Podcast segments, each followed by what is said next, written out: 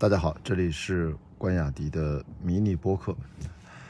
这是难得啊，早晨我们给大家简单录一段，我正好赶路，现在呃从上海去济南的路上。那今天想跟大家聊一下，因为昨天或者说过去两天之内，的的确确啊逃不过一个网上的一个话题，就是关于这个东方甄选和董宇辉啊这个事情。唉，那么我真的是想从我的角度，我觉得还是有些话还是想讲一讲。就董宇辉在这里面是受委屈了嘛？他是弱势嘛？然后我其实想跟大家表达的，就是换一个角度，就是这个教育行业的一个代表性的公司转入了电商行业之后，其实最目前来看啊，最明显的一个问题是，没有真正的转换这个企业的适应市场的一个思维，就是当他突如其来的把一个电商平台做起来，没想到这个电商平台去卖货，还酝酿了去个人 IP，酝酿了网红主播、头部主播，呃，还蕴含了头部流量。带来的一系列的问题，这对东方甄选这样的一个相对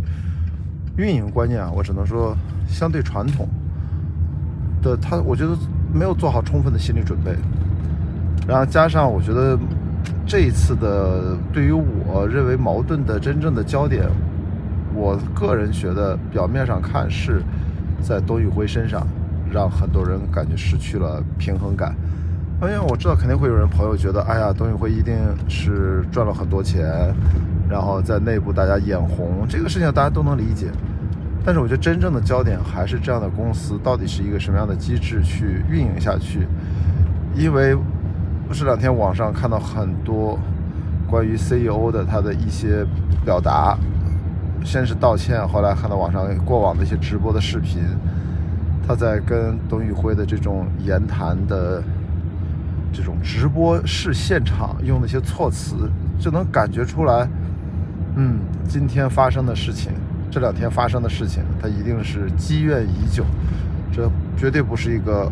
偶然事件。所以，再回头看东方甄选的小编发的这些回应，第一次、第二次，那就明白了，它的的确确不是什么偶然的现象，也肯定是。这个小编背后，他一定不是没人啊，他一定是有人支持他的，才可以把话啊，就是一次又一次的这么挑明。好，那我记得在朋友圈也好，我看到微呃微信群，呃潘乱其实还说呢，说这其实不就是合约性质，能不能把它变成艺人性质来看？哎，我说这个我还挺感谢他。点到了一个挺本质的这次问题的一个节点，那我们也不知道真相，大家大概率猜，董宇辉其实一直只是跟东方甄选就是一个企业和员工的签约关系，在这个签约关系的呃类比上，有点像董明珠前一阵儿也在网上怒斥他以前辞掉他的那个秘书，一个女生嘛，他有点像那样的一个关系，但是问题在于。是董宇辉，她不是那个女生啊，她是真的是有强大的个人魅力，是国内在李佳琦、薇娅之后少有的有直播、有人与人之间沟通交流的一个天才，是一个有才华、有情怀，也是怎么说，是大家很多很多人爱她、喜欢看她，她真的不是随随便便让她身边的人。表面的嫉妒，他就觉得，哎呀，可能换我上也行，是不是？流量给我支持，我也能成为网红。这事情的的确确不是这么简单的，不然我们这个电影行业，我所从事的电影行业，它也不存在什么明星制。那谁都是上去给你一个主角，男一号、女一号，你就能成为明星了？它不是这样的，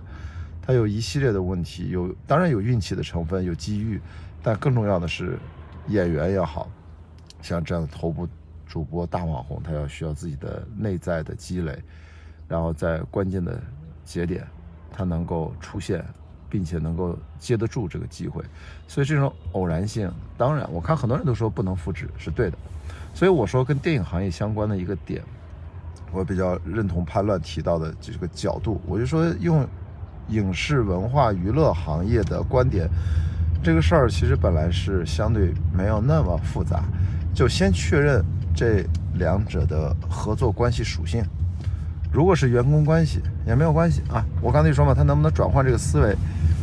明显的，目前这个企业需要东宇辉，东宇辉也需要一个好的平台。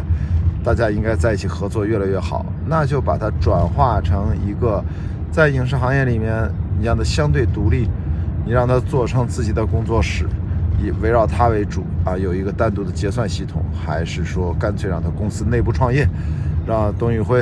啊接受东方甄选的天使投资，你让他自己占大股，做一个新的公司。然后让它变成更多的主体，让它利益受大，因为这样的话，其实才是真正的利益绑定啊！实在不行，我们借鉴律师行业相关的这种合伙人制度啊，你好像是阿里是不是也是这个体系？总总之就是这个事情本来它有很多可以向着现代企业正常的一个过渡的解决方案，但是我们不知道为什么事情怎么就吵成了沸沸扬扬。我必须得表达我个人强烈的好恶，就是对东方甄选 CEO 的这个表现，就是从哪个角度看，我都是想起了四个大字，就是小人得志。对不起啊，这个事情他也，我觉得这他应该是某些方面素质还可以，但是通过网友呈现出来，大家看到的这个人，知道现在大家都开始讲玄学、讲面相。我说中国人呢，中国人不讲面相，那什么人讲面相？的的确确这个事儿。这个 CEO 做的很多事情是明显是欠妥，我都很不高兴，我就转发了一个微博，我说你你们这在搞什么搞？这是上市公司的 CEO 啊，在这多少万人的自己家的直播间来怼自己家的主播，用的那些特别难听的词，特别难听的语气，我说这这个这个矛盾看来已经非常非常深了，所以我刚才说的那些所谓的。电影行业的借鉴，文娱行业、这种律师行业的借鉴那发，其实对人家来说根本不重要。这个事情它目前其实被矮化成了一种传统剧本的大公司里面的政治斗争。那董宇辉当中啊，我身边也有朋友来跟我交流说，董宇辉是不是他平时他也肯定做的某些事情不妥当，让大家不舒服，不拉不拉这些。我觉得这是一个惯常思维，但是我真觉得换成任何一个人。在短时间内，自己的影响力扩大，我不觉得这样的人，他就能做到特别面面俱到。但是，以大家对董宇辉的了解，哪怕他什么都不做，其实他身边的人现在造成了这样的这个局面，我觉得一定要归责于董宇辉。我觉得也只能是一个理论上的，至少从目前呈现出来的各种的迹象来看，我觉得。其实公司内部管理出现了严重状况，俞敏洪同志呢站出来道歉，我觉得也是有道理的，好吧？我们作为大家吃瓜群众啊，在这里面我就想跟大家表达一下，就是董宇辉委屈了吗？我觉得某种程度上，他明明可以不委屈，他的的确确可能拿到了很高的年薪、很高的收入，他可能已经彻底摆脱了他的之前的阶层的，就怎么说困境吧。他可以更潇洒的选择，比如说，如果他真的只是一个员工，那辞职就好了。但是董宇辉内心呢，因为还是希望在做电商能有更多的教育的成分在里面，所以我觉得他现在更大的委屈，我的感受是他如何实现一些内心自己的真正的跟教育有关的一些抱负啊。那在这里面，你觉得董宇辉是弱势吗？我觉得取决于你怎么看。我觉得你，我内心我希望董宇辉他内心不觉得自己是弱势的，我希望他借这个机会，可能真正的去实现内心的一些真正的追求，这是一个十字路口。如果东方甄选真的留不住他，我说，但是他理论上跟俞敏洪的个人关系也很好，那他去卖，不管是卖牛肉还是卖各种的，呃带的吃的这些电商产品的，算是呃货品吧。或者卖书等等等等，我觉得为什么不借着这个机会，他就是去做知识传播，他就是去做一个真正的，就怎么说呢？不一定非要以追求利润最大化的一个社会性的机构，或者比如说社会性企业，那这是董宇辉自己他真正擅长的，他并不需要把他那些表达一定要借助着电商，大家一定要来买你几袋大米，来你几个什么蒙古什么手切羊肉等等，手切牛肉等等这些产品来表达对他的支持，可能就是对。他的一个付费内容，大家就是看他在直播间里面去跟大家分享他最近看的书，跟大家聊天。我觉得国内其实能够把这样的一个大众性的沟通交流能够做好的人并不多吧？那在这样的事情一定要追求利润最大化吗？那包括甚至他一定我们就靠要打赏，按照传统的主播逻辑去对待这样的人吗？所以我觉得。董宇辉一定在最近这段时间，啊，我看东方甄选也在什么闭门思过，这些反正很搞笑的事情。就东方甄选，就俞敏洪是我这过去二十多年，因为我也去新东方上过很多次课啊。对俞敏洪，其实我自己还是有很多很多的信任感的。我对东方甄选的这个 CEO 没有任何的那种共情和对他的信赖感，这个我也实话实说。所以